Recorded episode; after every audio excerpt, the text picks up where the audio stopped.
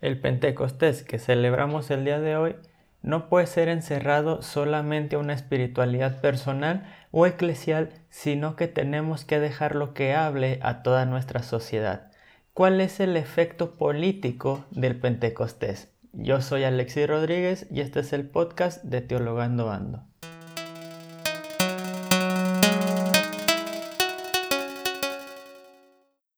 ¿Qué tal amigos de Teologando Ando? Bienvenidos a este tercer episodio de la miniserie sobre el Pentecostés en este año 2020. Eh, ya hemos hablado en los otros dos episodios sobre el aspecto personal de vivir en el Espíritu Santo y el aspecto eclesial que nos convierte en una comunidad en el Espíritu. En este episodio quiero dedicarme a hablar del tercer aspecto que he mencionado en el video de YouTube que te invito a que veas si no lo has visto, en el canal de Alexei Rodríguez. En este video he mencionado aspecto personal, aspecto eclesial y nos faltaba, que vamos a mencionar ahora, el aspecto político. Muchas veces se ha dejado a la Biblia fuera del debate o afuera de todo tipo de política pensando que la Biblia solamente habla de religión y la religión tiene que estar separada completamente de la política. Sin embargo, la política como vida de sociedad, como vida pública, está muy ligado a las creencias y está muy ligada a todo lo que nosotros creemos como cristianos. Así que la Biblia, cuando nos habla como hombres, cuando nos habla como iglesia, también nos habla como sociedad.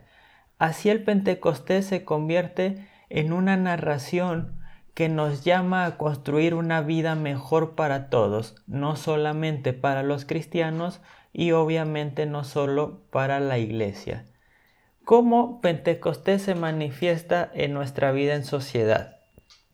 Para esto tomaré el tercer ejemplo, la tercera cosa que el relato de Pentecostés toma del, del Antiguo Testamento, que es el relato de la Torre de Babel. La mayoría se sabe el relato, si no, vamos a leerlo rápidamente en Génesis 11, versículo 1 al 9. Dice, todo el mundo tenía un mismo idioma y usaba las mismas expresiones. Al extenderse la humanidad desde Oriente, encontraron una llanura en la región de Senar y allí se establecieron. Entonces se dijeron unos a otros, vamos a hacer ladrillos y coserlos al fuego. El ladrillo les servía de piedra y el alquitrán de mezcla. Después dijeron, construyamos una ciudad con una torre que llegue hasta el cielo. Así nos haremos famosos y no andaremos desparramados por todo el mundo. Y Abé bajó para ver la ciudad y la torre que los hombres estaban levantando y dijo, Veo que todos forman un mismo pueblo y hablan una misma lengua, siendo esto el principio de su obra. Ahora nada les impedirá que consigan todo lo que se propongan. Pues bien, bajemos y una vez allí confundamos su lenguaje de modo que no se entiendan los unos a los otros.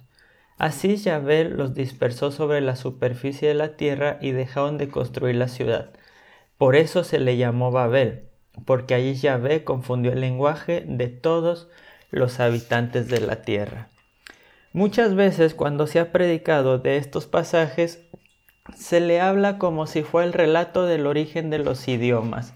Sin embargo, el origen de los idiomas ya ha sido narrado en, en, los capítulos anteriores del libro de Génesis, así que hay algo más en esta historia, algo más que nos importa y para eso tenemos que conocer un poco del contexto y un poco de las referencias que se están haciendo.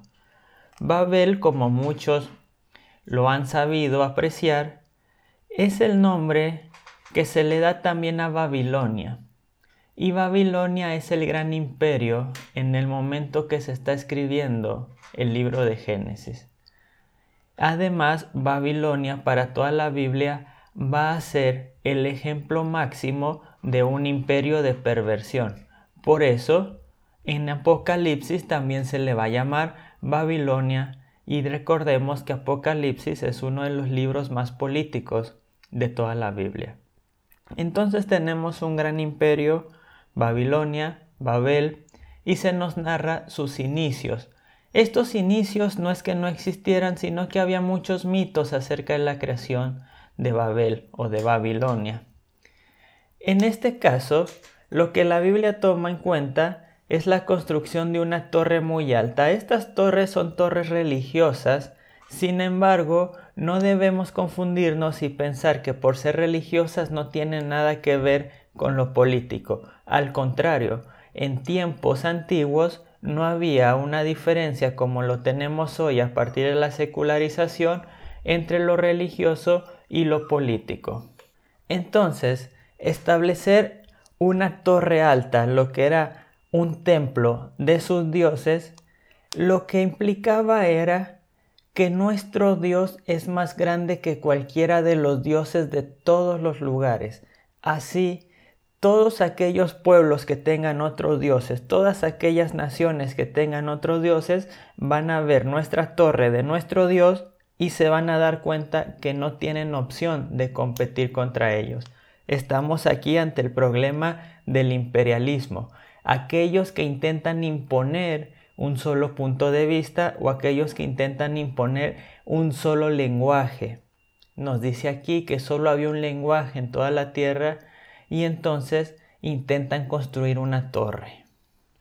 Ante este intento de imperialismo, de sometimiento, porque claramente los que construían las torres eran los esclavos de los pueblos conquistados, se nos narra cómo Yahvé baja, ve y confunde a los constructores y así se esparce el hombre por toda la tierra.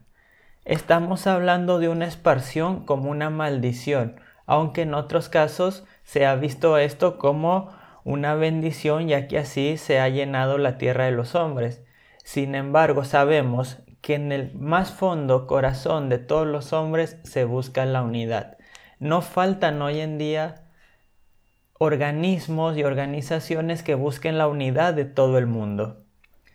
Esto podría no ser malo, podría no ser negativo, sin embargo lo que la Torre de Babel nos dice es que todos los efectos o todos los motivos de unidad que se han dado en el mundo han sido gracias al orgullo del hombre y han sido utilizados para la dominación y el desaparecimiento de las culturas minoritarias. Entonces Babel representa el anhelo del hombre por ser uno, por estar unido, pero al mismo tiempo el anhelo del hombre por desaparecer lo diferente. Lo diferente como enemigo de la unidad. Así Pentecostés toma este relato y nos va a narrar todo lo contrario. Si en Babel el hombre es disperso, en Pentecostés el hombre es atraído. Si en Babel solamente hay una lengua, en Pentecostés todas las, todos escuchan en su propia lengua el mensaje del reino de Dios. Si Babel representa un reino terrenal del imperio, Pentecostés representa el reino de Dios manifestándose en la tierra. Hoy en día tenemos todavía problemas de racismo, tenemos problemas de clasismos, tenemos problemas de autoritarismos. Esto es Babel. Solo queremos que haya una lengua. Y muchas veces incluso dentro de la iglesia queremos que todos sean iguales. Pentecostés nos anima a abrazar la diversidad. Pentecostés nos anima a abrazar aquellas lenguas que no conocemos, a abrazar aquellas culturas minoritarias, a darle la bienvenida a lo diferente y a en lo diferente y en la diversidad construir la unidad. Una unidad a partir del amor, una unidad a partir del servicio, una unidad a partir de la solidaridad. Pentecostés es un llamado a toda la tierra a construir la paz, pero no la paz romana, que vence a todos sus enemigos por medio de las armas y por medio del miedo, sino la paz del reino de Dios, en la cual no existen los enemigos, porque todos son tomados en cuenta, y aun aquellos que son enemigos son escuchados, y se ora y se pide para su conversión al amor y al servicio. Pentecostés es muy político. Pentecostés es un gran llamado a toda la tierra. Sin embargo, nosotros como iglesia, como cristianos, somos los primeros que tenemos que llevar eso a la sociedad. Somos los primeros que tenemos que mostrarle a la sociedad cómo abrir los brazos hacia los que no son como nosotros, cómo dialogar con aquellos que no piensan igual y cómo poder construir amistades y poder construir una sociedad libre de prejuicios, libre de racismos y libre de odio por los que no son igual a nosotros. Hoy celebramos el Pentecostés. El Espíritu Santo ha venido a la tierra y ha venido a su iglesia. El Espíritu Santo está construyendo la paz. El Espíritu Santo está construyendo la unidad. Que este año 2020 el Pentecostés signifique para nosotros la paz para toda la tierra. Muchas gracias amigos por escuchar esta miniserie de audios sobre el Pentecostés. Los invito a suscribirse al canal de podcast Teologando Ando, también que puedan ir a ver a YouTube los videos que se están subiendo en el canal Alexis Rodríguez y me puedan seguir en las redes sociales Instagram y Facebook como Teologando Ando y Twitter Alexei03. Muchas gracias por su apoyo. Los invito también a entrar al blog alexeirodriguez.com y poder suscribirse para recibir los devocionales y los newsletters. Muchas gracias por todo. Bendiciones.